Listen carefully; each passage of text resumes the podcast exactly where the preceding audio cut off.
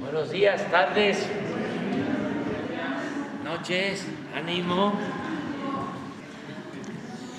Bueno, pues vamos a iniciar la semana, como siempre, con el quién es quién en los precios. El doctor David Aguilar Romero, Procurador Federal del Consumidor, es el encargado de informarnos. Y luego eh, vamos también a dar a conocer los avances en el tramo 3 del tren Maya y abrimos para preguntas y respuestas. Adelante, doctor. Señor presidente, muy buenos días. Hoy lunes 27 de noviembre. Iniciamos el día de hoy con el quién es quién en los combustibles, en donde nuevamente seguimos notando avances importantes. Ya estamos en la recta final de este año 2023 y continuamos con una estabilidad importante en las tendencias de los precios promedio a nivel nacional, dadas las estrategias fiscales que se han implementado. Para esta semana que estamos iniciando, podemos informar que la mezcla mexicana tuvo un precio de 73 dólares con 35 centavos al 22 de noviembre y a la par al 24 de noviembre, los precios promedio por litro fueron de 22 pesos con 53 centavos en el caso de la regular, 24 pesos 53 centavos para la premium y el diésel se mantuvo en 23 pesos con 99 centavos. En el caso del diésel, esta semana arranca con un incentivo de 6.5% y tanto regular como premium no tendrán incentivo en esta ocasión. En cuanto a marcas y por indicador de ganancia, Chevron, Petroseven y Oxogas presentaron los más elevados y por el contrario, ExxonMobil, Total y G500 una vez más se mantuvieron como las aliadas del consumidor con los menores márgenes del 13 al 19 de este mes. Pasando ahora por regiones, en el caso de la gasolina regular tenemos que Petroseven, en esta ocasión allá también en Nuevo León, en Santa Catarina, presentó un precio por litro promedio de 24 pesos con 49 centavos, pero con un gran margen de ganancia de 4 pesos con 54 centavos. Ya estamos en pláticas, como lo había mencionado en semanas anteriores, con Petro Seven y también con la Secretaría de Energía y la CRE, pero vale la pena que esta franquicia le eche ganas con sus precios. Por el contrario, en Tuxtla Gutiérrez, Chiapas, Pemex de combustibles y derivados San Patricio con tan solo 20 centavos, por ejemplo, de ganancia ofreció el litro de regular en 21 pesos con 37 centavos, una diferencia de más de 4 pesos en la utilidad respecto al caso anterior en Santa Catarina, Nuevo León. Y eso sin importar la ubicación geográfica de cada estación, sino más bien como referentes para el consumidor. Y así, por ejemplo, solo que ahora en el caso de la gasolina premium, la de alto octanaje, Pemex de Grupo El Rey allá en Guaymas, Sonora, una vez más dio el litro a 26 pesos con 35 centavos y un gran margen de ganancia también de 4 pesos con 48 centavos. En contraste con esto tenemos franquicia Total, que en la capital de San Luis Potosí, con una utilidad solamente de 15 centavos, tuvo el litro la semana pasada a 21 pesos con 70 centavos. Y pasamos ahora al caso del diésel, en donde encontramos que en el puerto de Veracruz, combustibles de Santa Fe con una franquicia de BP ofreció el litro de este combustible en 24 pesos con 79 centavos por litro y obteniendo una ganancia de 3 pesos con 56 centavos. Frente a esto, tuvimos a G500 que allá en Cuautitlán, en el Estado de México, ofreció el litro en 23 pesos con 9 centavos y con únicamente 17 centavos de ganancia. También un importante esfuerzo que las y los consumidores agradecerán.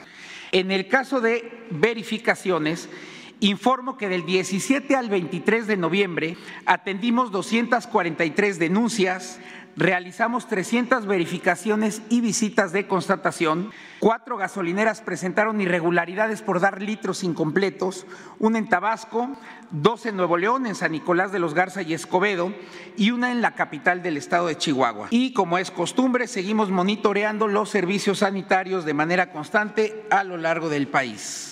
Ahora bien, seguimos teniendo buenos datos en lo que corresponde al tema del gas LP.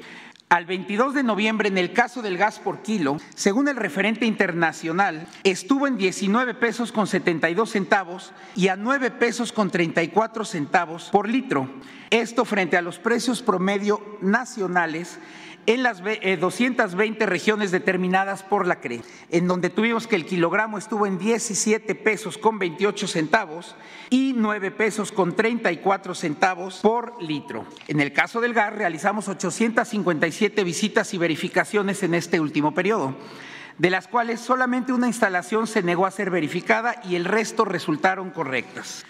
Para el caso del gas estacionario, tenemos el caso de gas de Citácuaro, de la empresa de gas imperial, que en Ixtapan de la Sal, Estado de México, ofreció el litro en 9 pesos con 20 centavos, 40 centavos por debajo del precio máximo en su región. También hubo casos similares en Jalisco, Michoacán, Sinaloa, Oaxaca, Guanajuato y Yucatán, en el mismo sentido con precios por debajo de sus máximos por región. En el mismo sentido, Gaslux, una vez más en la capital de Zacatecas, ofreció el kilogramo de gas LP en 18 pesos con 15 centavos, un peso con 45 centavos por debajo de su máximo por región, al igual que Auregas, también en el estado de Zacatecas, solo que en el municipio de Morelos, y otros casos similares sucedieron en Jalisco, Puebla, Veracruz, Quintana Roo y Chihuahua. Además de la negativa de verificación ya, ya mencionada, únicamente en esta ocasión se inmovilizó un instrumento de medición la semana pasada. Y ahora, cambiando de tema, pasamos al quién es quién en los precios de la canasta básica. Y tenemos datos interesantes que refuerzan lo que hemos, eh, eh, lo que hemos venido comentando aquí desde hace varias semanas. Gráficamente es muy claro y podemos ver las tendencias estables ya desde al menos 15 semanas. Un tope ya en los máximos y una sensible tendencia a la baja en el caso de los mínimos, siempre por debajo del referente establecido ya meses eh, con anterioridad de 1.039 pesos y sobre todo respecto al índice nacional de precios al consumidor en el rubro de alimentos. Y ahora, a partir de los monitoreos realizados por nuestros encuestadores del QQP, nos encontramos con gratas sorpresas en esta semana, ya que vemos que algunas empresas no se dejan y quieren repuntar dando mejores y más bajos precios y vale la pena subrayarlo. Tenemos así que Mercado Soriana Las Flores en Coacalco, Estado de México, tuvo la canasta en 1.023 pesos con 50 centavos. Y llama la atención que nuevamente y después de algún tiempo tenemos de Grupo Walmart a Bodega Urrera Unidad Las Américas en el estado de Querétaro, en la capital, con la canasta únicamente a 740 pesos con 20 centavos. Esto en la zona centro del país. Y ahora en la centro norte tenemos a Walmart Cola de Ballena en La Paz, Baja California Sur, con un precio por canasta de 1.019 pesos con 70 centavos y otra vez, Bodega Horrera en Guadalajara, Jalisco, en su unidad Arboledas, ofreció este paquete en 808 pesos con 30 centavos. En lo que corresponde a la zona norte, tenemos que Smart Fuentes Mares, en la capital del estado de Chihuahua, tuvo la canasta en 1.014 pesos con 18 centavos. Y otra vez, Bodega Horrera, Emilio Carranza, en Saltillo, Coahuila, ya por debajo, una vez más, de los 800 pesos, ofreció este paquete en 794 pesos con 70 centavos. Es importante, como les decía, mencionar el esfuerzo de Grupo, de Grupo Walmart, sobre todo en sus unidades del formato de bodega Horrera. Y ya finalmente en la zona sur, entre el 17 y el 17, entre el 13 y el 17 de noviembre, en la central de abastos de Mérida, Yucatán, se encontró la canasta en 1.005 pesos con 59 centavos. Y en contraste, en Walmart de Playa del Carmen en Quintana Roo, una vez más por debajo de los 800 pesos, se ofreció esta canasta básica en 786 pesos con 60 centavos. Por el día de hoy es todo. Muchas gracias por su atención y buenos días. Muy buenos días a todas y a todos. Con su permiso, señor presidente, vamos a informarles el avance en el tramo 3 del tren Maya. Prácticamente tenemos concluida la vía, los 159 kilómetros de vía, de los cuales 60 corresponden a vía doble electrificada. Pasamos por 15 municipios de los estados de Campeche y Yucatán, desde, desde Calquiní hasta Izamal, seis estaciones que ustedes pueden ver ahí. Y tenemos también una infraestructura ferroviaria proyectada para el Centro de Operaciones Ferroviarias en Pochilá, la terminal multimodal en progreso y una terminal de cargaderas de combustible que se va a construir adosada a la terminal de almacenamiento y despacho de Pemex. Tenemos también la base de mantenimiento y la cochera en Mérida Tella junto con la estación y estamos a través de este proyecto beneficiando aproximadamente un millón trescientos mil personas a lo largo de la ruta. En la siguiente lámina, por favor, ahí vemos el avance de todas las estaciones que más tarde ya explicará el director de Grupo Asbindi cómo vamos. Mérida Tella, la cochera al 75% y el 97% la base de mantenimiento. Vamos a un avance importante que nos va a permitir iniciar operaciones. Vamos a tener todo lo necesario en cuanto a talleres, en cuanto a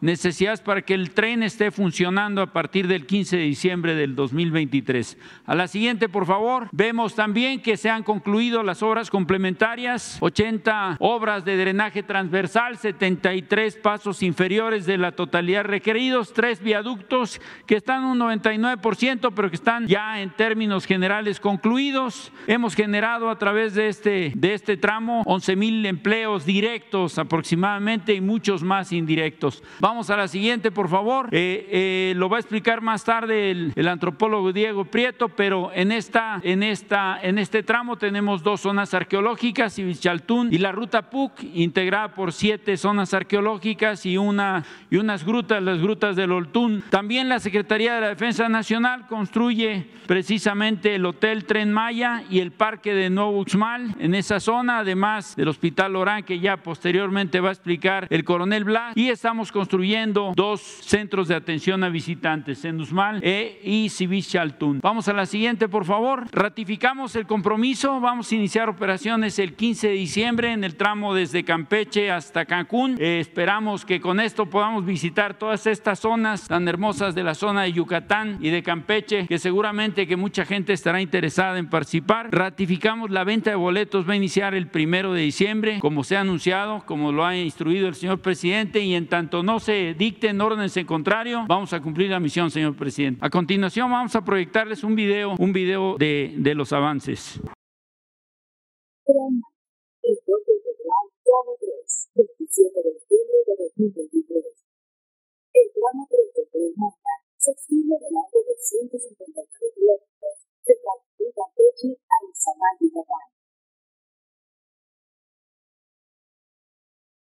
Estación.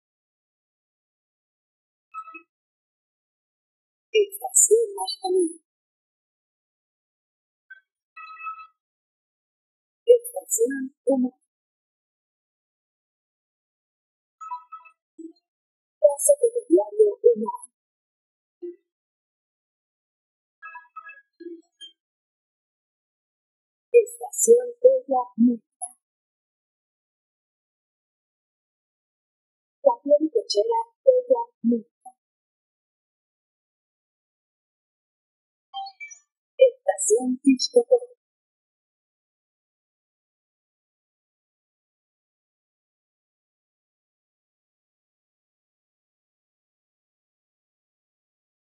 Estación Izamal.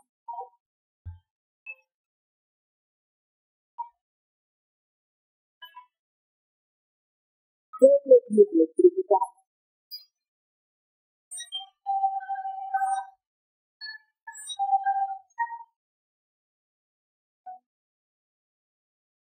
Faltan 18 días para la inauguración de Tren Maya en diciembre de 2023.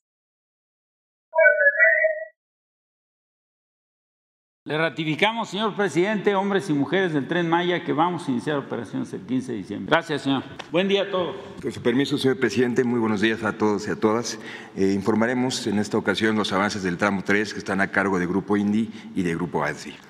En cuestión, como lo mencionaba bien el, general Lozano Águila, el avance de las estructuras totales del tramo, del tramo 3 está en el 99%, haciendo solamente falta un 4% de avance en los pasos vehiculares, pero prácticamente están por, por concluirse en esta semana. Eh, en, cuanto a la vía, en cuanto a la vía férrea, está 100% de la vía colocada y montada, solamente haciendo este, falta eh, montajes, el 10% del montaje de aparatos de vía, la primera nivelación de lo que es la vía ya se lleva al 80% y la soldadura luminotérmica, que es el último proceso, eh, va a un 70%. En el avance de la catenaria es importante mencionarles que el 100% de los postes y la cimentación están concluidos. Nada más estamos ahorita ya trabajando en lo que es la colocación de ménsulas, que va a un 40% de avance, así como en la instalación del cableado, que va a un 30% de avance. Sin embargo, el total de la infraestructura ya está montado. El avance en las estaciones, como bien se vio en la presentación anterior, en, la estación de Mérida en Tella se lleva un 94% de avance. Aquí hay algunas imágenes este, de la semana pasada, ahorita ya lleva mucho más avance. Eh, la estación de Calquiní, con un 95% de avance, prácticamente está terminada la estación. Eh, la estación de Mashcanú, también a un, 40, a un 94% de avance, donde prácticamente también ya estamos en los últimos detalles. La estación de Izamal lleva un 87% de avance, aquí tenemos algunas, algunas imágenes que, hacen notar el avance. En, las en la estación de Tixcocop llevamos un 93% de avance, también prácticamente está concluida. La estación de Humán estará lista para operaciones para la inauguración, se lleva un 75% de avance. El avance de mantenimiento lleva un 97% de avance. Eh, los recursos actuales que se tienen entre equipos especiales, máquinas y vehículos son de 740 y con más de 8 mil empleos generados directamente en estos momentos en la obra. Eh, traemos un pequeño video del proceso de cómo se instala desde las terracerías hasta cómo se termina la, la vía, que es muy gráfico de cómo lo muestra.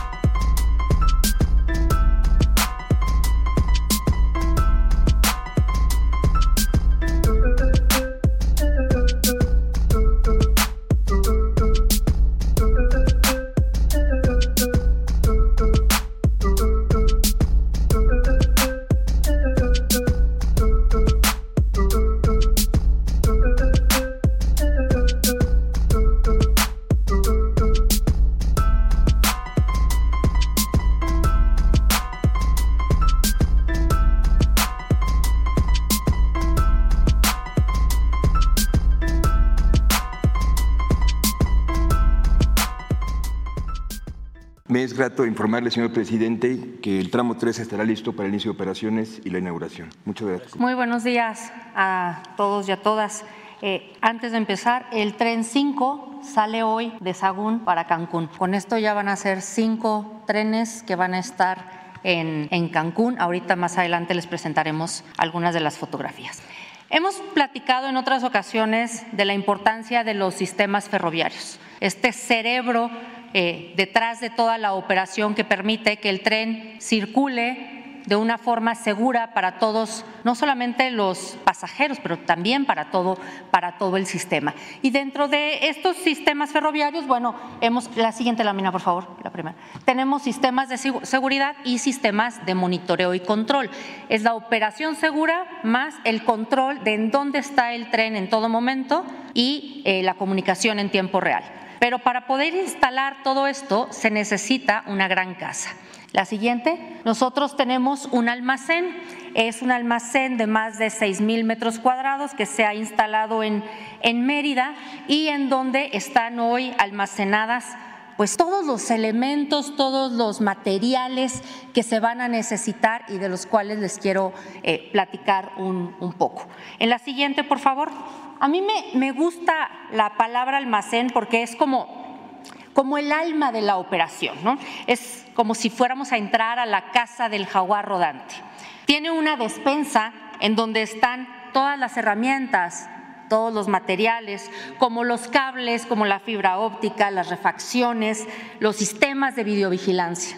Pero también tiene un refrigerador en donde se guardan las baterías y permite que todo esté a la temperatura que debe de estar. Tiene también parte de los elementos que van a la cochera. Y en esta casa vive una familia los hermanos encargados de la recepción de los materiales, por ejemplo, los primos que vigilan y ordenan el inventario. La siguiente, por favor, los sobrinos que se encargan del embalaje, todos seguimos siendo parte de esta familia que todos los días trabajamos con técnicos, ingenieros, especialistas que viven ahí, muchos de ellos, y que en este almacén son parte del alma del tren Maya. La siguiente, por favor. Estos son las principales actividades que ellos realizan todos los días en este almacén y qué es lo que tienen. En la siguiente vemos los, los principales elementos los más de 1.500 o 2.000 kilómetros de fibra óptica, los cables para la señalización de cada una de las señales, vaya la redundancia, para los cambios de vía, para los aparatos de vía, para los contadores de eje. También los gabinetes de señalización que controlan eh, todas las comunicaciones que hay, las eurobalizas, las señales, absolutamente todos los elementos de todos los distintos subsistemas con UPS, eh, cronometría, la sonorización de las estaciones, también la videovigilancia, la red Wi-Fi. Todo esto es parte de lo que no se ve, pero no necesariamente lo que no se ve deja de ser importante. Muchas veces es el corazón lo que no vemos, el cerebro lo que no se ve y lo que realmente permite que coordinemos no solamente esta gran alma que es el almacén, sino todos los sistemas ferroviarios que están alrededor de este gran jaguar rodante. En la siguiente lámina vemos algunas de las fotografías de, las llegada, de la llegada de los siguientes trenes. En eh, ocasiones anteriores les había yo comentado de la salida del tren 2, de la salida del tren 3, de la salida del tren 4. La siguiente, por favor. Bueno, estos trenes ya están en casa, siguen llegando los jaguares rodantes, los, los, hermanos, ya tenemos más hijos en casa. El tren 1 eh, ha llegado ya a pruebas de arriba de 140 kilómetros. El tren 1 está en Campeche ahora mismo. Eh, en las semanas pasadas, el tren 2 y el tren 3 ya empezaron sus pruebas dinámicas. En la siguiente, por favor. Y el día de hoy, como podrán ver, bueno, ahorita hay tres trenes en, la, en, en eh, Taller y Cancún, el tren 2, el tren 3 y el tren 4, y el tren 1 está en Campeche, y el día de hoy sale el quinto hermano para eh, llegar en la próxima semana a Cancún y a principios de diciembre estará eh, llegando el tren 6 y con esto tendremos a los seis trenes para iniciar el 15 de diciembre eh, con todo el compromiso y con todo el corazón pues señor. Muchas gracias. Muy buenos días, presidente, compañeras y compañeros de este gran equipo de trabajo, amigas y amigos de los medios. como ustedes eh, saben, el tramo 3 forma parte del recorrido de Campeche a Cancún, que inicia operaciones ya en menos de un mes. Por lo tanto, desde el punto de vista arqueológico, en la vertiente de salvamento arqueológico, prácticamente se ha concluido con la recuperación de materiales e información de enorme valor para la investigación de la génesis, el devenir y el desarrollo de la gran civilización maya mesoamericana. Eh, en, el, en este ámbito, entonces ya solamente nos queda el trabajo de gabinete de análisis de los materiales, restauración de los mismos y, por supuesto, también todo el tema de la recuperación de la información que ya está sistematizada. Todo el material arqueológico que corresponde a este tramo se está resguardando en eh, el depósito y laboratorios de material arqueológico que hemos acondicionado en el Ateneo Peninsular en el corazón de la ciudad de Mérida, Yucatán. A, la fecha y prácticamente ya como datos conclusivos, hemos recuperado información muy importante de 7.368 estructuras inmuebles. Me refiero a unidades habitacionales, patios, plazas, pero también templos y edificios que en algunos casos requirieron el ajuste del trazo en este tramo 3. Eh, por lo que hace a bienes muebles, tenemos 376 bienes muebles, vasijas, platos, ollas, molcajetes, metates, puntas de flecha, herramientas de piedra, que están, como les digo, en su mayoría en proceso de restauración. 417.250 fragmentos de cerámica. Es un tramo en donde se recuperó una inmensa cantidad de material cerámico, 55 enterramientos humanos y 201 rasgos naturales asociados al paisaje, sobre todo cenotes y algunas grutas y cavernas.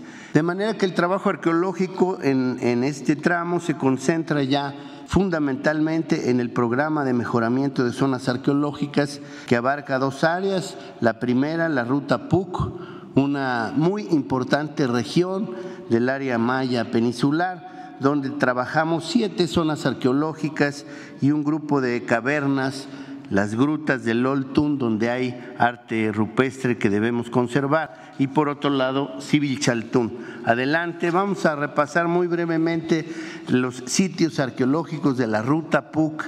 De verdad, constituye un área de recorrido que seguramente permitirá que los visitantes tengan que quedarse al menos una pernocta o dos para poder apreciar este conjunto de ciudades que de verdad habla de la gran densidad poblacional, el arte, la destreza de los artistas y arquitectos mayas de la antigüedad, que por supuesto tienen eh, como eh, continuidad en los pueblos y comunidades mayas del presente. Tenemos a Uxquintoc, en donde llevamos un avance de la investigación se ha concluido y llevamos avances importantes en el resto de las tareas.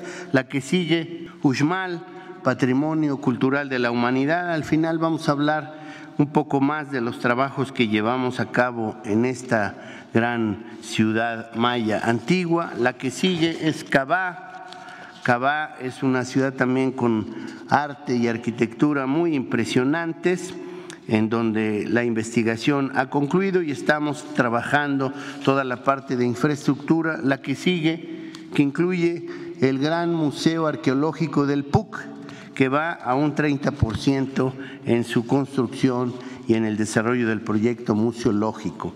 La que sigue sería Sayil, la que sigue sería Xlapac, la que sigue sería la PNA y terminaríamos con Chacmultún, además, como les dije, de las grutas de Loltún. Esto habla entonces de los destinos que nos esperan allí, en esta región del PUC, en esta región de la península yucateca. La que sigue es Civilchaltún, una ciudad maya muy importante en el norte de la península de Yucatán, en donde hemos concluido prácticamente las tareas de investigación y conservación. Estamos trabajando ya con mucho avance en la habilitación de los senderos interpretativos y la infraestructura avanza todavía con mucho trabajo que desarrollar. La que sigue es el museo de sitio de Civilchaltún, que se va a reestructurar por completo y que va en un 40% de su desarrollo. La que sigue nos habla de que el 17 de noviembre pasado en Uxmal pudimos aperturar, abrir a la visita pública el grupo conocido como el Palomar. Esto significa que Uxmal crece en algo más de un 20% su área visitable. Casi todas las zonas arqueológicas presentan como áreas visitables que corresponden a un porcentaje muy bajo de las construcciones que efectivamente están allí, de manera que el trabajo arqueológico nunca concluye. Esta área es muy importante porque incluye estructuras que datan del periodo formativo es decir, los primeros asentamientos mayas desde el 400 antes de Cristo hasta el 250 después de Cristo. Después el cuadrángulo del Palomar, que es el área que ustedes ven hasta atrás, con estas cresterías tan interesantes que precisamente le dan nombre a, todo el conjunto, porque estos eh, orificios en la crestería a algunos les hicieron pensar que se trataba de un lugar para el resguardo de las palomas. Esta, esta, área que ven allí al fondo data del periodo clásico tardío, entre el 750 y el 820 después de Cristo.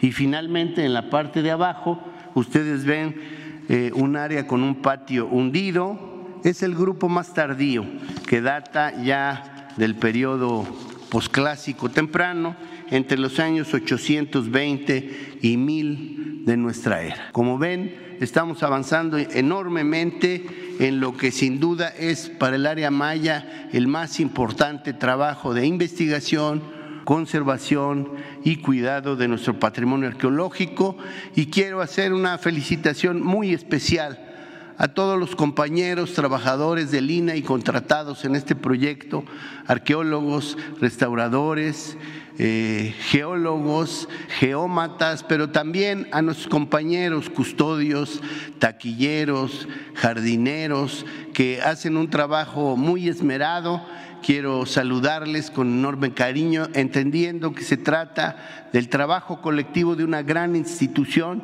el Instituto Nacional de Antropología e Historia, que forma parte de la Secretaría de Cultura del Gobierno de México y que hoy tenemos el apoyo muy determinado del presidente de la República y de este proyecto integral que no es solo un sistema de transporte, es sobre todo una oportunidad para el desarrollo la justicia y la reivindicación de anhelos de las comunidades mayas de esta parte de nuestro país que hoy encuentran posibilidades de empleo, pero también de identidad y recuperación de su memoria. Gracias. Con su permiso, señor presidente, muy buenos días a todos para reportar el avance de las obras que la Dirección General de Ingenieros de la Secretaría de la Defensa Nacional ejecuta en la península de Yucatán en lo que corresponde al tramo 3 del tren Maya que va de Calquinía a Izamal.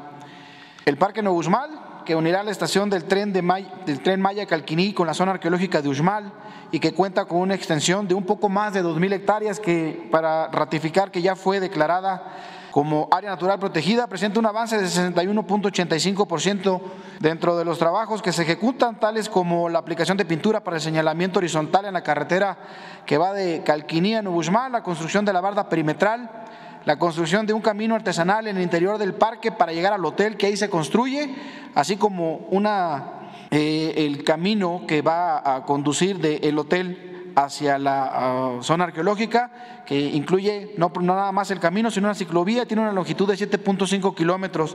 Asimismo, se construye una administración y un centro modal de transferencia para los vehículos de transporte. Ahí mismo, en el Parque Nuevo se construye el hotel Tren Maya con una capacidad de 160 habitaciones, el cual contará con las amenidades necesarias para hacer que el turista que así lo desee puede visitar la zona arqueológica y las demás atracciones turísticas, como son cenotes, senderismos, y así como lo mencionó el eh, antropólogo Diego Prieto, el resto de las zonas arqueológicas que componen la ruta PUC. La obra presenta un avance del 52% y se ejecutan trabajos como es el habilitado de acero, el sembrado, y colado de traves de columnas y losas de la estructura, así como trabajos ya de albañilería. Ambas obras, ahí en Nuevo han generado 780 empleos para trabajadores de la región y de otras partes de la República que han llegado para apoyar el esfuerzo constructivo. Asimismo, y como parte del programa de mitigación ambiental, se tiene contemplado un programa de reforestación de 350 árboles endémicos por hectárea de construcción. En la ciudad de Mérida también se materializa la construcción del edificio corporativo de zona para la empresa Tren Maya, la cual tendrá el control operativo y administrativo para el correcto funcionamiento del tren en la región.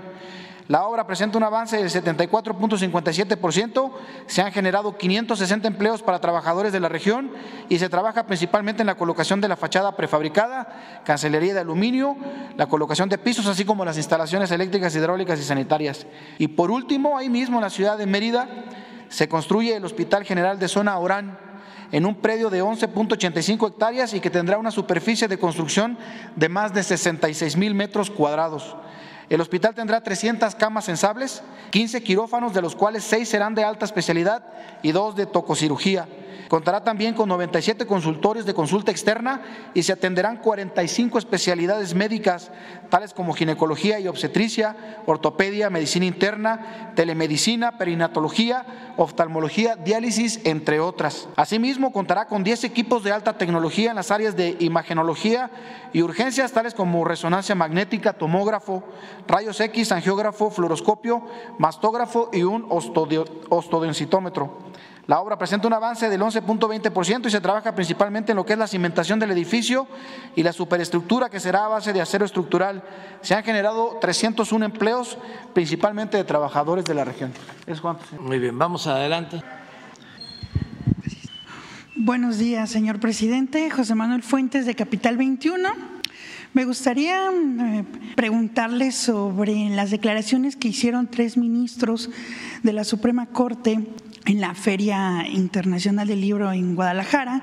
Eh, los tres ministros, Margarita Ríos Farjat, Pérez Dayan y Loreta Ortiz mencionaron que no estaban de acuerdo con la propuesta de que los ministros sean elegidos por voto popular, ya que argumentaban que era necesario tener un perfil específico y que pues no se podía escoger a través de las urnas, que esto era un tema técnico prácticamente. Me gustaría saber su, opinión, presidente. Bueno, pues eh, si a esas vamos, pues este no se podría elegir al presidente de México porque se requiere ¿no? un perfil especial que eh, llevaría a que fuese electo por una especie de consejo de sabiondos este Consejo Supremo de Eminencias y no el pueblo, o que lo eligieran los oligarcas ya de manera descarada y que no pensáramos en la democracia, sino en la oligarquía, que es el gobierno de las minorías y para las minorías, y no la democracia, que es el gobierno del pueblo y para el pueblo. ¿Cómo no se va a poder elegir a jueces, a magistrados y a ministros? Hay un procedimiento en todos los casos para elegir presidentes municipales, para elegir gobernadores, para elegir diputados, senadores, gobernadores, presidentes de la República. Hay que reunir ciertos requisitos, hasta de edad, desde luego no tener antecedentes penales y otros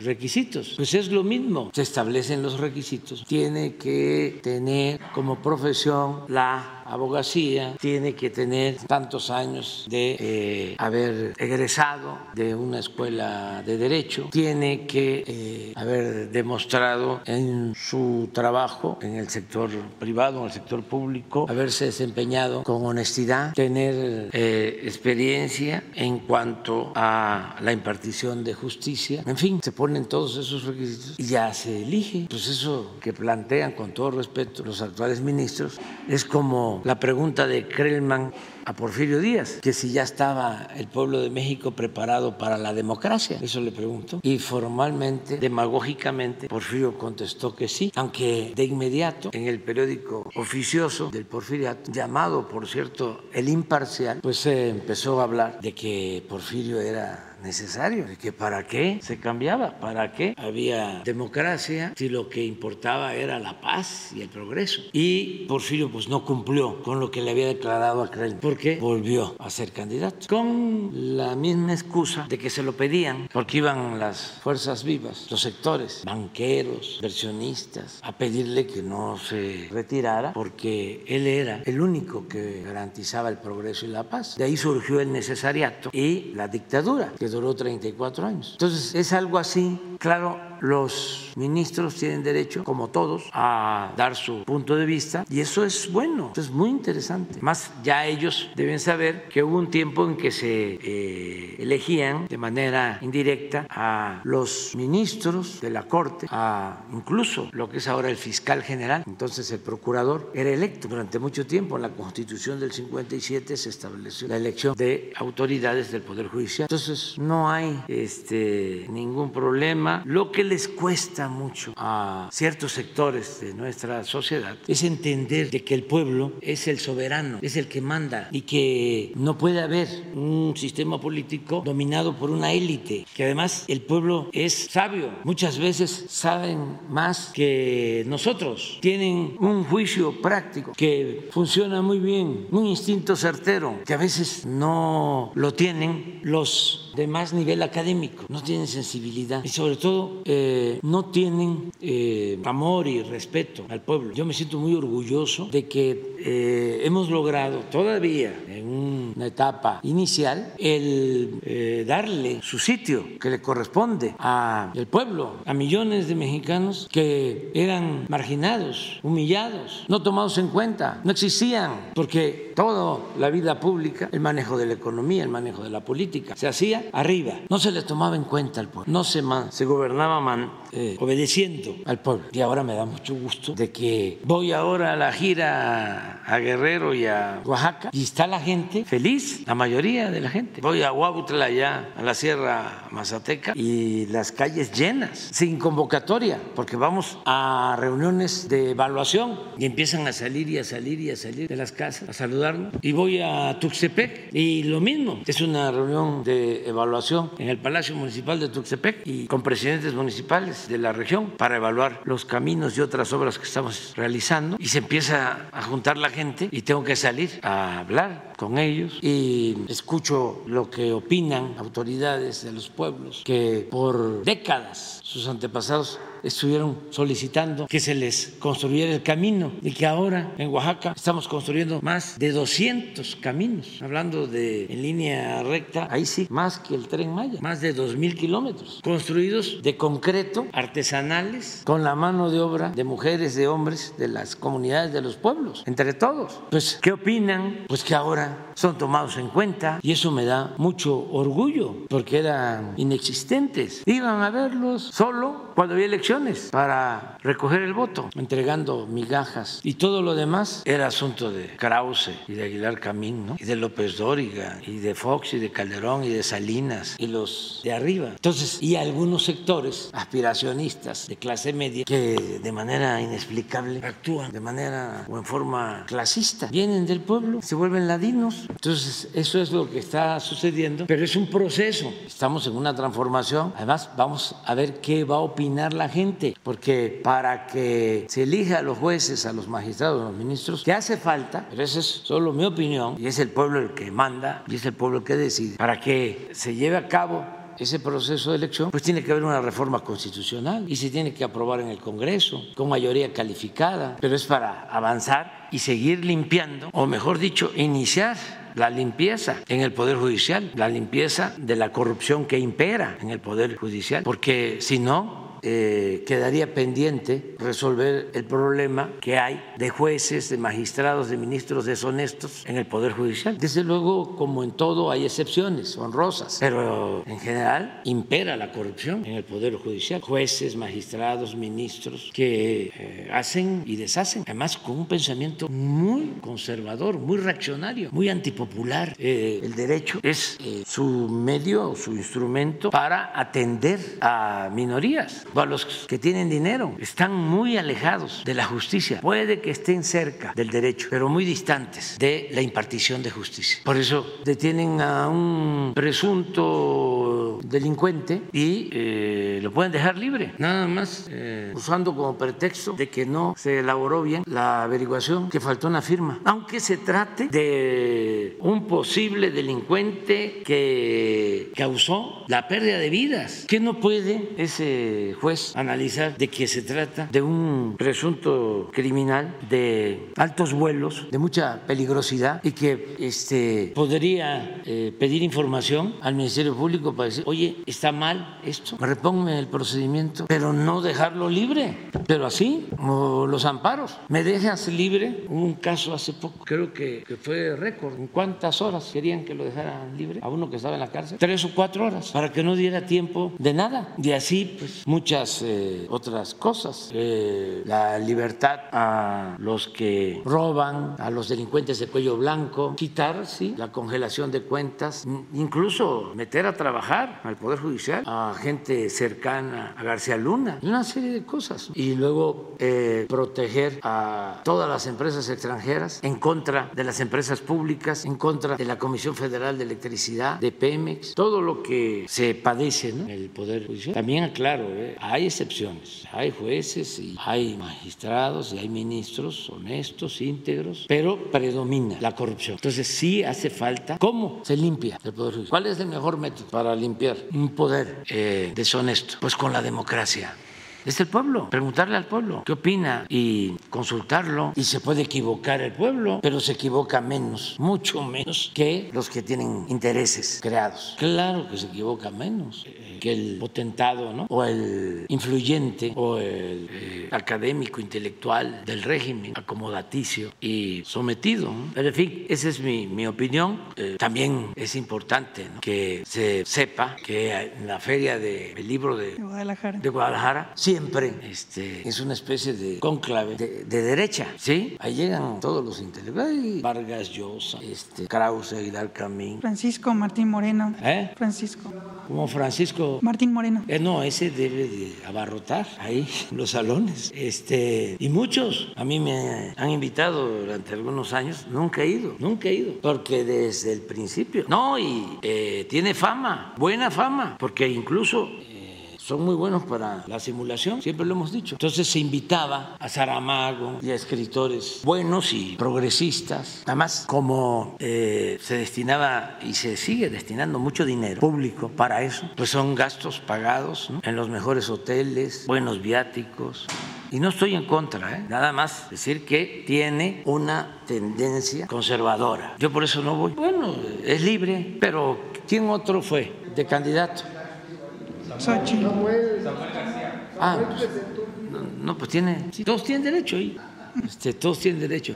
Sí, por ejemplo, Paco, que es un gran escritor y muy consecuente, siempre va, siempre va, y no hay problema de eso. Pero en general, siempre, al grado que al finado Raúl Padilla, en paz descanse, hasta le dieron un premio en España, la monarquía. Y como todo, ustedes ven el Universal y van a encontrar que de 50 escritores, incluyendo caricaturistas, de 50, hay 5 este, que no son de derecha, que no son conservadores. De 50, 5, nada, en el Universal. Entre esos 5 está Helio Flores, de los que me acuerdo. Este, ahí escribe Lorenzo Melle. O sea, en el Reforma, de 50, pues ahí sí no hay ninguno.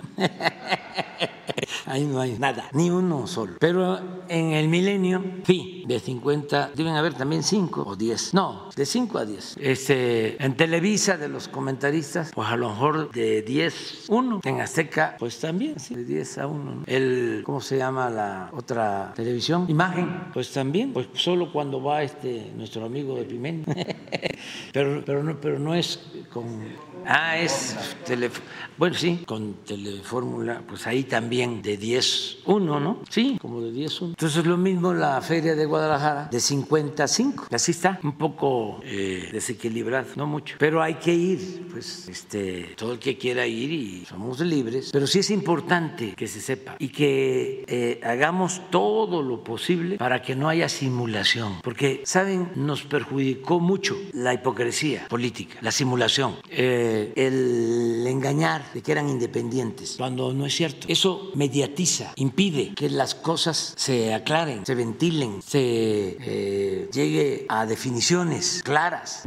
Entonces, eh, zigzagueo no ayuda. Ahora, afortunadamente, ya cada quien está en su sitio. Y eso es legítimo, normal. A mí hasta risa me da de que me llevan un seguimiento, ¿no? que me equivoqué en una conferencia en Oaxaca porque dije que Porfirio Díaz había permanecido en el cargo de 1876 y en vez de decir a 1911, creo que dije 2011. Sí, 2011. Entonces, López Dóriga, ¿no? Ahí inmediatamente. Luego, eh, que vamos a Acapulco, porque se hace una ofrenda floral, también con motivo del aniversario de la Armada, y que me, eh, en el barco donde íbamos me iban resguardando ¿no? este, lanchas. Pues el barco era muy grande, ¿qué problema podía haber? López Dóriga. Ah, sí, por el miedo. Luego, hasta todos ellos, todos, todos, todos, todos hasta Fox con el almacén, la farmacia. Fue un escándalo, el Universal, todos, que era un almacén de Liverpool. Pues sí, es un almacén de Liverpool este, que se compró no solo un almacén, son como dos o tres este, almacenes que se compraron, como, no sé, alrededor de dos mil millones de pesos. Estamos hablando de como cinco zócalos techados, imaginen, para tener todos los medicamentos. Y eh, está vacío. Pues sí, está vacío, porque lo acabamos de adquirir, porque se hizo un avalúo, porque así tiene que ser de acuerdo a los procedimientos legales. Y se llegó al acuerdo de adquirirlo, ya se entregó el 10%, ya se firmó el convenio de compraventa, ya nos entregaron las instalaciones, ya se acordó que se paga totalmente en febrero, pero que desde ahora ya se está trabajando para adaptarlo y desde luego que ya tenemos medicinas en otros almacenes, tanto del seguro como del ISTE, como de la Secretaría de Salud, y ya se están adquiriendo otros y vamos a tener los almacenes con medicinas y van a estar todas las medicinas. Y vamos a suponer de que no podamos el 29 por imprevistos. Yo quiero pues que todo lo hagamos lo más pronto posible. Ahora voy a poner el ejemplo del tren Maya. Pero bueno, no se pudo el 29, pero se pudo el 15 de enero. Claro que va a ser el 29, pero, pero ya se avanzó. Ahora, ¿por qué es que les molesta tanto? Por el negocio, por la corrupción, porque ya se acabó la tranza que tenían en la distribución de los medicamentos. Ya hemos hablado aquí que habían 10 empresas vinculadas a políticos corruptos que le vendían al gobierno y distribuían medicinas a hospitales públicos y obtenían ingresos de 100 mil millones cada año. 10. Y estaban metidos políticos y estaban metidos dueños de medios de comunicación.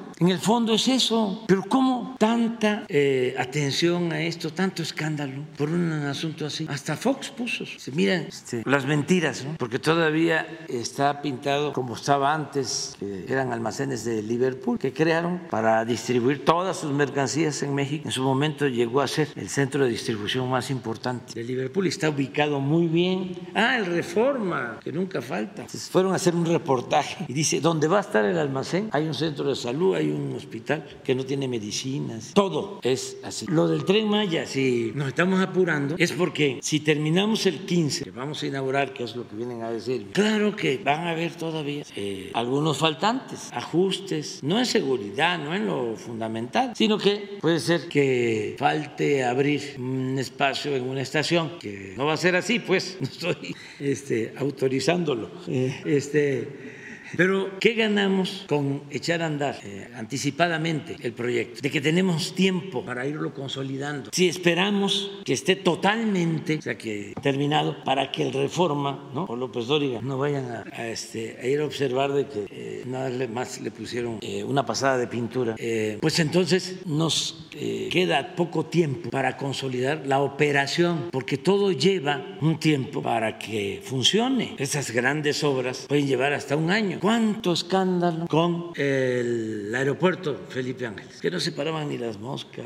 Bueno, les doy una noticia, tampoco les va a gustar a los conservadores. Ya es el aeropuerto que más carga maneja en todo México, de más aviones de carga que aterrizan y eh, despegan con carga, más que el de la Ciudad de México, más que de Guadalajara, pero con mucho, ya el Felipe Ángeles. Y está creciendo cada vez más. Pero como lo terminamos a tiempo, pues a pesar de todos los bloqueos, hemos podido irlo consolidando y ya cuando termine nuestro mandato va a estar al 100. Lo mismo es en el caso del tren Maya, pues lo mismo es en el caso del almacén, que el día 29 de diciembre vamos a abrir la farmacia y vamos a invitar a López Dóriga y a Fox y a este, Aguilar Camín para que vean que sí hay mejoral y hay aspirina y vitacilina este, y guampole. Eh, ¿Cómo se llamaba el que nos daban de niño del pescado acá? Emulsión de escoto este, y curita, ¿no? ¿Eh? y pomada de la campana.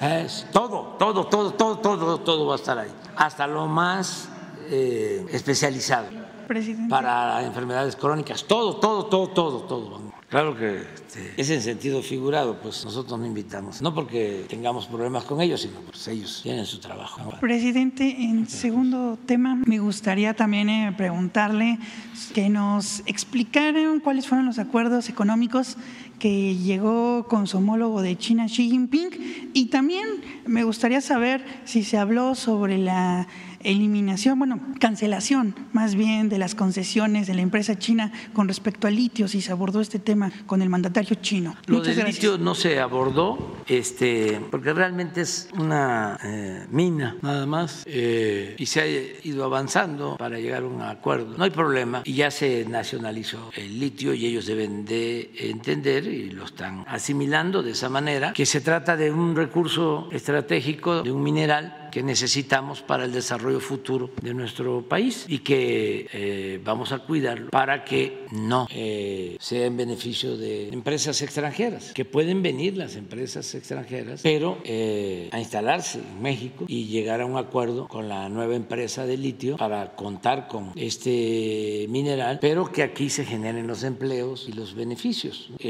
fue muy buena plática, hay una muy buena relación. Ahora se va a ir la secretaria de Relaciones Exteriores ya en estos días a China y posiblemente a Corea del Sur porque necesitamos comprar los paquetes de electrodomésticos, eh, los enseres que se requieren para apoyar a los damnificados de Acapulco y no hay suficientes en el mercado nacional. Eh, tenemos conseguidos alrededor de 40 mil para entregar hasta enero. Estamos entregando ya, pero necesitamos 250 mil para todas las viviendas. Aprovecho también y ojalá y en Acapulco se transmitiera o se buscara en la conferencia de ese día que hablé de la autoconstrucción, porque también fue una gran manipulación en todos los medios. Hablé de la, de la autoconstrucción y eh, lo que dieron a conocer todos los medios estos deshonestos, corruptos de la oligarquía, fue de que la autoconstrucción era que la gente hiciera sus casas. Es decir, arréglense ustedes. E, esa fue la interpretación que le dieron, que fui a decirles, este, las casas se van a autoconstruir, cuando la autoconstrucción es un sistema en donde participa la gente, participa el beneficiario, pero desde luego que el gobierno apoya. Se les dan los recursos, se les da el dinero para hacer su casa, para ampliarla, para mejorarla, pero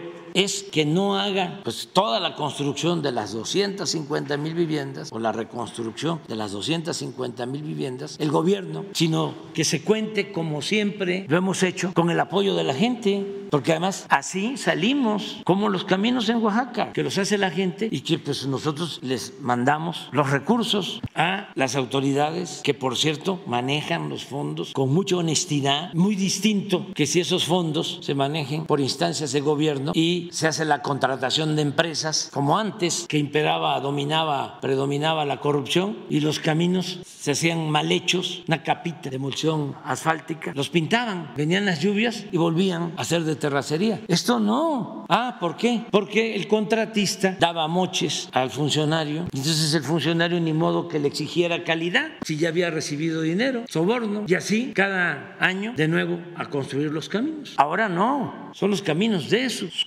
comunidades, son los caminos de la gente, hechos por la gente, bien hechos, bellísimos. ¿Por qué no pones un? Son obras de arte, más con eh, eh, alcantarillas, eh, con toda la obra hidráulica necesaria para que, miren, Oaxaca, mande. No, es que son, a ver si no te manda el plano de Oaxaca, este, sí, Jorge Nuño, para que vean cuántos son, son más de 200. No va a quedar, y ese es mi compromiso, una sola cabecera municipal de las 500, los 570 municipios de Oaxaca sin camino. Así. Fui a Juquila, a Juquila y a Juquilita, ¿eh? Sí, sí, están este, trabajando en toda la, la región. Fui a Juquila, porque pues es una, una región, además es un santuario importantísimo visitado por mucha gente de aquí, de la Ciudad de México, del Estado de México, de Puebla, de Tlaxcala. Llegan muchísimos a ver a la Virgen de Juquila eh, y en toda la región se están haciendo estos caminos. Y fui a Tlajiaco y le decía yo a, a Huautla, y fui a Istepec y a Tuxtepec y a la montaña, a Tlapa ayer y me reuní con los presidentes municipales. Miren, miren, se a la belleza. Y todos, todos los vamos a terminar porque fui a reunirme, no con todos, me voy a reunir con todos, pero el año próximo, antes de que yo termine, para agradecerles, porque los que ya eh, terminaron, las autoridades que ya terminaron, ya no me reuní con ellos, sino me reuní con los que tienen eh, caminos en proceso y donde hay problemas. Tenemos seis casos problemáticos, también por límites entre los pueblos. Eh, pero sí, entonces con China estamos buscando, y a eso va Alicia Barcen, que nos vendan los electrodomésticos. y es muy buena la, la relación, pero ahora nuestra prioridad es Acapulco. Voy, por cierto, de nuevo el miércoles. Vamos avanzando. El miércoles empezamos ya a entregar recursos para limpieza. Ya tenemos los censos. Nunca ha faltado la comida, no ha faltado el agua. Se ha avanzado mucho en todo lo que tiene que ver con servicios públicos, con limpieza. Estamos hablando de miles de toneladas de basura recogidas. Eh, ya eh, el restablecimiento de servicios de agua, energía eléctrica. Ahí vamos eh, avanzando y vamos a continuar. Hay una empresa del Reino Unido que está solicitando consultas y un arbitraje. Sí, sí, hay. La cancelación de concesiones. Sí, hay este, eh, algunos casos. Unido, ¿qué, ¿qué, valoración tienen? ¿Qué, qué datos? Pues que se va a analizar este, en, en, su momento. Miren, todo eso. Oaxaca debe ser el quinto lugar, a ver, en superficie. Quinto o sexto, no, creo que quinto. Sí, todo esto. Todo esto. Yo les invito, es que esto no, no se conoce, pero es extraordinario. ¿Por qué se pudo? Porque eso lo comenzamos desde el inicio del gobierno. Eh, ¿Por qué se pudo hacer? Porque Oaxaca tiene, de los 570 municipios, tiene 417 de usos y costumbres. Y la organización social comunitaria de Oaxaca es única en el país. Oaxaca es de los pueblos con más cultura en el mundo, porque tienen una organización en donde la asamblea es la que autoriza, decide todo, elige a las autoridades. No tardan tres años como las autoridades electas en los procesos constitucionales, eh, sino en algunos casos es un año nada más, dos. Pero el presidente municipal, por ejemplo, no cobra porque es un servicio que todos los miembros de las comunidades tienen que dar. Cuando recorrí todo Oaxaca, los 570 municipios, una de las cosas que me llamaba mucho la atención, bueno, todo llama la atención, pero lo que encontraba uno construido, desde el templo, el palacio, la plaza, las canchas de básquetbol, porque es el estado con más canchas de básquetbol. Eh, es el deporte eh, más practicado en Oaxaca, así como el béisbol, el estado más eh, aficionado y que practica el béisbol es Yucatán, que en todos los pueblos hay un estadio. Así en Oaxaca son canchas. Una vez me tomé una foto en una cancha en un pueblo de Oaxaca y había una barda, en sí, en una cancha de básquetbol y la barda decía prohibido jugar fútbol en, en la cancha de básquet. Eh, pero bueno, todo lo realizado por la gente con tequio, con trabajo voluntario, con ayuda mutua. Y empiezan a dar servicio desde jóvenes, como topiles, como vigilantes, policías, y van ascendiendo. Y puede estar un miembro de la comunidad trabajando en Los Ángeles o en Nesa o en la Ciudad de México y le toca, no hacen campaña, no es, a ver, aquí estoy, quiero ser candidato. El que hace campaña no, no sale. Hay muchos que no quieren, pero estén donde estén, si les toca, tienen que ir a dar el servicio. ¿Por qué lo hacen? Porque quieren pertenecer a su comunidad y la recompensa es el reconocimiento por haber servido a su comunidad. Y así van ascendiendo, escalando hasta llegar a formar parte del Consejo de Ancianos, que eso es un gran honor. Porque en todos los pueblos se respeta a los niños, se respeta a los adultos mayores, se respeta la naturaleza. En todos los pueblos hay limpieza. Llega uno a un pueblo y con una cubeta en desuso eh, amarrada a un árbol, a un palo, ahí está un letrero, ponga su basura. En el paso de un arroyo,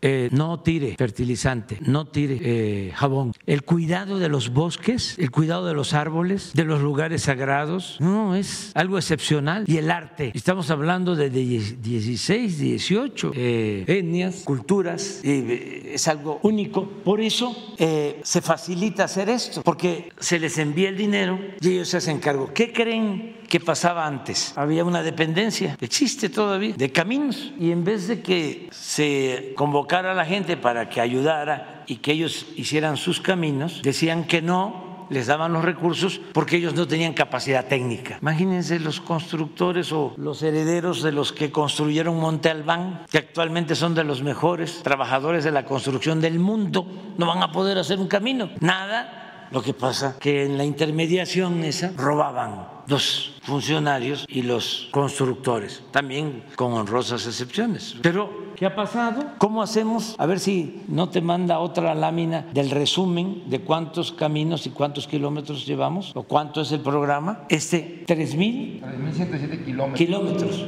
que pues debe ser desde Chetumal hasta Tijuana, ¿así? 4.140. Sí, por el grado de avance. Sí, los que yo creo que los verdes son los terminados, los otros están en proceso. Sí, creo, creo que es eso. Pero fui este fin de semana para que antes de terminar, yo creo que en junio, están todos, todos completos. Y lo mismo hicimos ayer con alrededor de 25 presidentes municipales de la montaña de Guerrero. A ellos también se les eh, están entregando los fondos desde hace dos años. ¿De dónde salieron los fondos para la montaña de Guerrero? Es interesante. En el pasado gobierno se dieron unas concesiones para dar mantenimiento a carreteras federales y eh, cobraban mucho. Y les dijimos, eh, no les vamos a quitar el contrato, pero pues ya son otros tiempos. Y nos hicieron una reducción del presupuesto anual de mil millones. Y esos mil millones se los estamos entregando a las autoridades municipales de la montaña de Guerrero para hacer sus caminos. Entonces ya van dos años que eh, este, están trabajando y han avanzado bastante. Ayer hablaba yo con un presidente municipal que es pequeño el municipio, pero tenía, tiene nueve pueblos, aparte de la cabecera, y ninguno de los pueblos tenía camino pavimentado. Y va a terminar él como autoridad eh, dejando a todos sus pueblos con camino de concreto. Entonces está muy contenta la gente por todo esto. Pero bueno, este, en eso estábamos, ¿no? Ah, aquí está. Miren, total, Oaxaca es que lleva más, 3.117, pero ya estamos igual. En el caso de Quintana Roo, donde los caminos que se están haciendo a las zonas arqueológicas, por ejemplo, Calakmul es uno, el, el Nuevo Hacia el General Vallejo que van a Vigía Chico y a Ixcabal. sí, con este sistema de construcción. ¿Mande? Así, 4.144. O sea, ya no estamos abriendo más, ya no podemos, ya lo que queremos es cerrar. Pero sí es una obra importante. Imagínense cuánto trabajo. Por eso, en el primer semestre del año, el sur-sureste tiene una tasa de crecimiento de casi 6% anual. Eso nunca había sucedido. Pero es todo esto, más el tren, más la refinería, más el istmo, eh, porque esto es mucho trabajo, eh, tiene un efecto multiplicador. Se hace la obra en beneficio de la gente, te da empleo y el presupuesto reactiva la economía de la región porque queda en los pueblos. ¿Mande? Oaxaca en el, a ver si pones, el- debe de haber el dato, es ahora el que más está creciendo en el sureste. Debe estar creciendo en, el- en- en lo que va del año a una tasa arriba del 6%. Oaxaca. Segundo lugar es Tabasco. Pero todo el sureste está creciendo al doble que el norte. Casi como 5.5. A, a ver si, si, si está. A- Acabo de ver hace poco un reporte por, este, por estado. En las redes, 11% del segundo trimestre sí. este año en Oaxaca. ¿Cuánto? 11% de crecimiento. Eso es lo que reportaron en el segundo trimestre. No, pero creo, creo que eso es, en general en el sureste, sí, es, creo que es 5.8 y creo que en el norte es dos- 2.6, algo así. Es, es el doble. Pero Oaxaca es el que más está creciendo. Oaxaca, Tabasco, Chiapas, Campeche, desde luego Quintana Roo, Yucatán, están creciendo bastante. Eso no había sucedido en mucho tiempo. Sí, y también es donde se redujo más la pobreza en el tiempo que llevamos. Es lo mismo, es parte de lo mismo, sí. Es una política eh, que tiene que ver con hacer a un lado el solo medir el crecimiento económico y no pensar en la distribución del ingreso. Ahí es donde no estamos de acuerdo con quienes quieren regresar a lo que fue en sus orígenes la política neoliberal, eh, que quieren privatizarlo todo. Pues eso ya no funcionó. Están diciendo, ya no debe de haber inversión pública, todo tiene que quedar en manos de la iniciativa privada. ¿Qué sucede si, como están hablando en algunos lugares, se privatiza la educación, se privatiza la salud? Pues eh, la gente no va a tener recursos. Ah, aquí está, mire.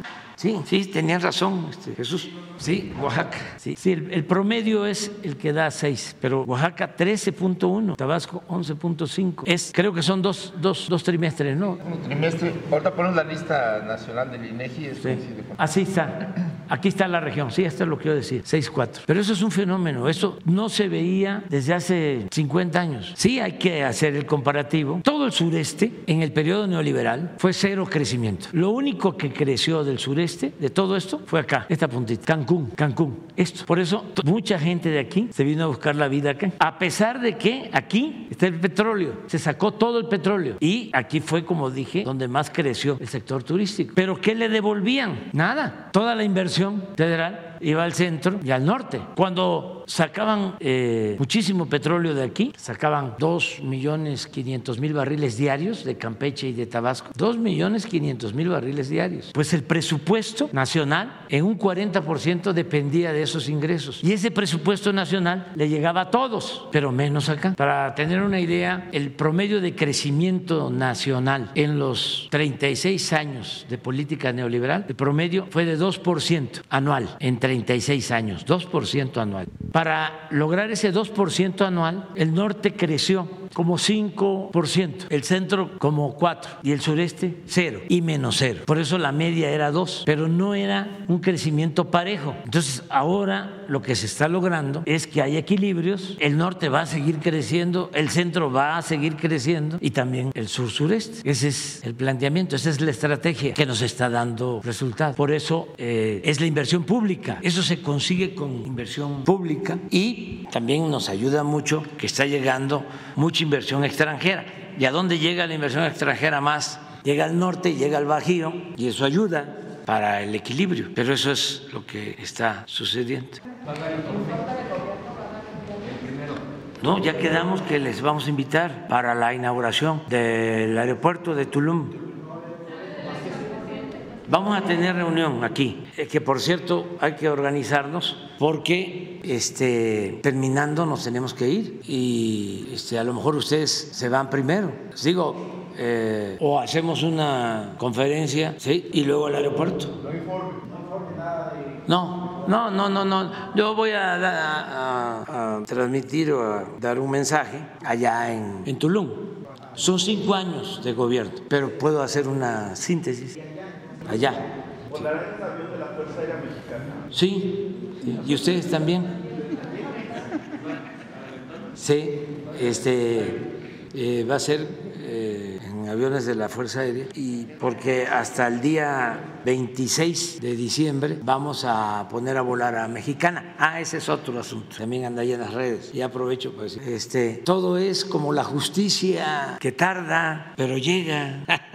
Entonces, sí va a haber Mexicana y va a iniciar la nueva línea. Estamos pensando que para el 26 de diciembre. Es que es bastante trabajo, bastante trabajo. Eh, diciembre vamos a inaugurar muchas obras. En diciembre es el tren Maya primero el tramo Campeche-Cancún, luego Cancún-Palenque, eh, el tren del Istmo del día 22, vamos a inaugurar la presa de Santa María en Sinaloa, vamos a inaugurar como tres sistemas de abastecimiento de agua, vamos eh, a inaugurar muchas obras en el norte, en el centro y en el sur-sureste. Ya estamos concluyendo, cerrando, terminando obras, se está avanzando. Imagínense, ya tenemos terminados 2.749 sucursales del Banco del Bienestar. A ver si no tienes por ahí un, un plano del país. 2.749 sucursales del Banco del Bienestar. Es el banco con más sucursales en todo el país. Imagínense lo que significó, porque no estamos hablando de construcción de sucursales del Banco del Bienestar en los lugares más cercanos. No, en la montaña de Guerrero, en las zonas más apartadas para que el adulto mayor, los que reciben los beneficios, no tengan que trasladarse mucho tiempo. Todo hecho por los ingenieros militares. Nada más nos falta una sucursal que ya se está terminando, ya digo, ya se está construyendo, se va a terminar pronto, en San Felipe, Baja California, porque fuimos hace como 15 días, un mes, y fuimos ahí y resultó que no tienen sucursal y acaban de ser eh, considerados ya como municipio. Antes pertenecían a Mexicali y si no tienen en San Felipe sucursal del Banco del Bienestar, tienen que ir a Mexicali, que son tres horas, o a San Quintín, que son cuatro o cinco horas. Entonces, ahí mismo tomamos la decisión. Estuvimos creo que un sábado y el lunes ya estaba el general Manzano, cargado de construcción, iniciando los trabajos. Miren cómo está. Sí, por eso se enojan con nosotros. Pero imagínense la satisfacción de, de, la gente, de los adultos mayores, que les queda cerca. Y además, cuando los iniciamos, pues fue un modelo y se nos pasó. Eh, sí tienen un estacionamiento para que entre la camioneta con el dinero, la camioneta de valores, eh, y tiene una bóveda y este, el área de atención, pero se nos pasó eh, poner lonas, sombras, y ahora estamos haciéndolas, porque ya es un centro de reunión, son centros integradores, ahí llegan los adultos mayores. O sea, no es nada más ir a sacar su dinero, sino que ahí platican, se encuentran, pero así está. Y así quiero que antes de terminar esté todo el sistema de Internet para todos, porque estamos vamos a tener 12 mil antenas en todo el país, más la fibra óptica para tener, ya hay este, municipios, ahora en Oaxaca lo constatamos, y en Guerrero, en donde ya les llega la señal, pero nos falta, estamos eso. No, eh, a lo mejor ah, hoy tenemos una reunión con los gobernadores, este, creo que como a las 11, porque estamos viendo esto eh, de la búsqueda de desaparecidos. Y yo pienso que, pues sí, en diciembre podemos ya informar. ¿Eh? Sí, sí. Con el modelo Ciudad de México ya casi está terminado. Ese es el que podríamos dar a conocer lo más pronto posible, pero lo vamos a acordar hoy, que vamos a tener la, la reunión. ¿Se podría replicar el modelo de la Ciudad de México en las entidades federales? Ya se está haciendo, ya se está haciendo, igual. ¿Cuáles son los principales elementos de ese modelo? Pues ir casa por casa, porque... Eh, resulta que se están encontrando personas que estaban eh, consideradas desaparecidas, afortunadamente, o que eh, están en otros lugares, a veces ni los familiares lo sabían. ¿Y qué sucedió? Que no se actualizó el censo, el registro, y también hubo mala fe de nuestros adversarios que este, quisieron eh, engañar diciendo de que habían más desaparecidos que nunca y que coincidía con nuestro gobierno.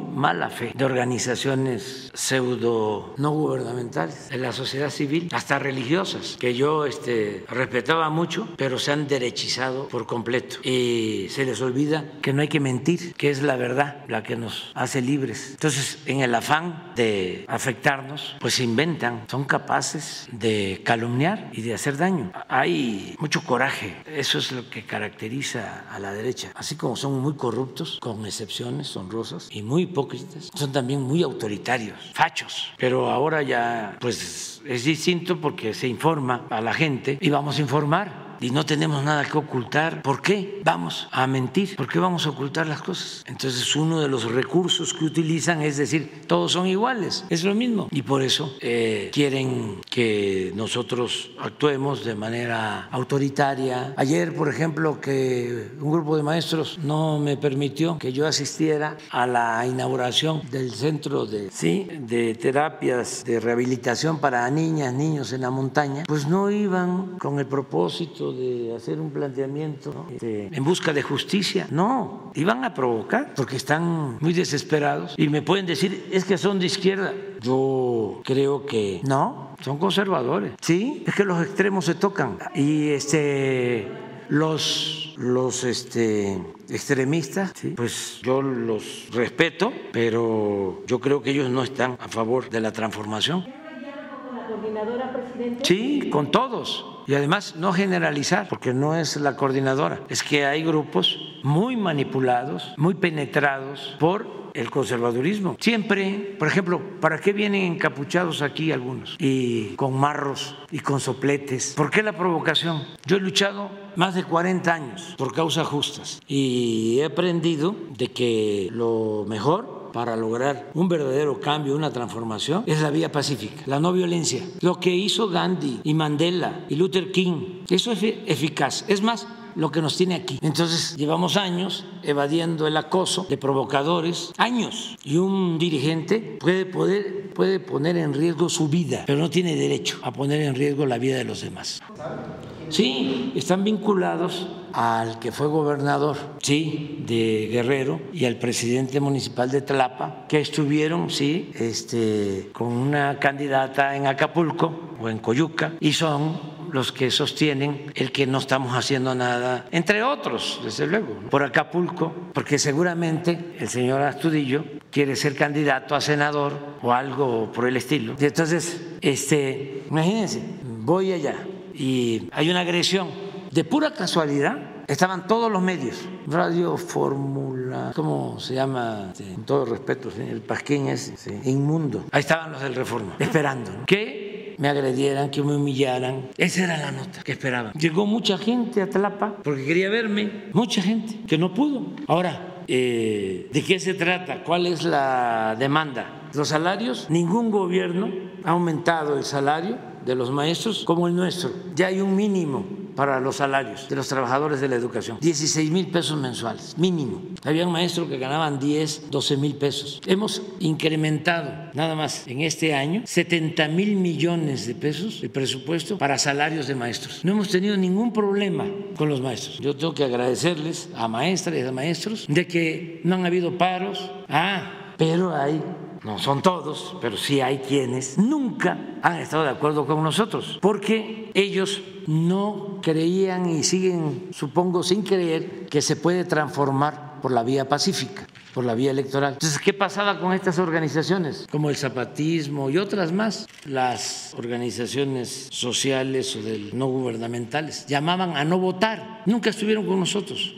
conscientes o inconscientemente, siempre le hicieron el juego a la oligarquía, al régimen corrupto, siempre. Entonces resulta que con el apoyo de muchos mexicanos logramos triunfar, se demostró que se puede por la vía pacífica llevar a cabo un cambio, una transformación. Y algunos que con honestidad sostienen una postura política ideológica contraria, eh, no eh, dan su brazo a torcer, no aceptan entonces están esperando el momento en que nosotros cometamos un error, que haya una represión, un acto inconsecuente, para decir, ahí está, se los dije, nada más que se van a quedar esperando. Esos son unos. Y otros son farsantes, vividores, que este, tienen como modo operandi el supuestamente representar a grupos sociales y defender a campesinos, obreros, el medio ambiente, derechos humanos, y viven de eso. Y la verdad, llegan cuando mucho a analizar la realidad. Se la pasan en el análisis de la realidad, pero no les interesa, no les importa transformar la realidad. Yo les digo a los sacerdotes progresistas que ojalá fueran como Morelos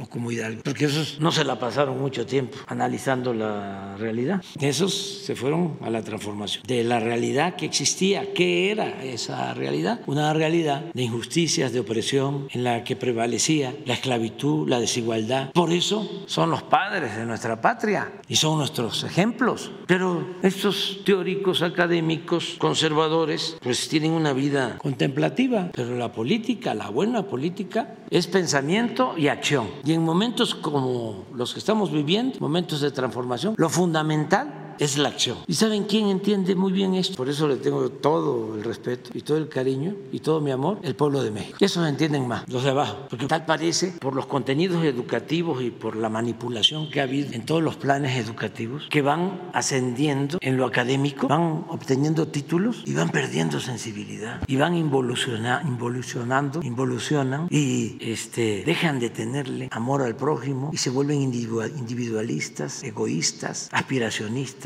Claro que nosotros queremos que la mayor parte de los mexicanos pertenezcan a la clase media y por eso estamos luchando para sacar de la pobreza a millones de mexicanos. Pero queremos que salgan de la pobreza y que sean de las clases medias, pero que no pierdan su humanismo. Eso es lo que queremos, que no se vuelvan racistas, que no sean soberbios, que no eh, maltraten, le falten el respeto a la gente, que no renieguen de sus orígenes, que al contrario ayuden al que lo necesita. Ese es todo el, el asunto. Ya nos vamos a ir, ya está ya el timbre ya. Vámonos a desayunar. ¿Te quedas pendiente? ¿Eh? Ya, ya, este. Sí, bueno. Mañana. Y, y sin lista. Bueno, nos vemos. Dios adiós.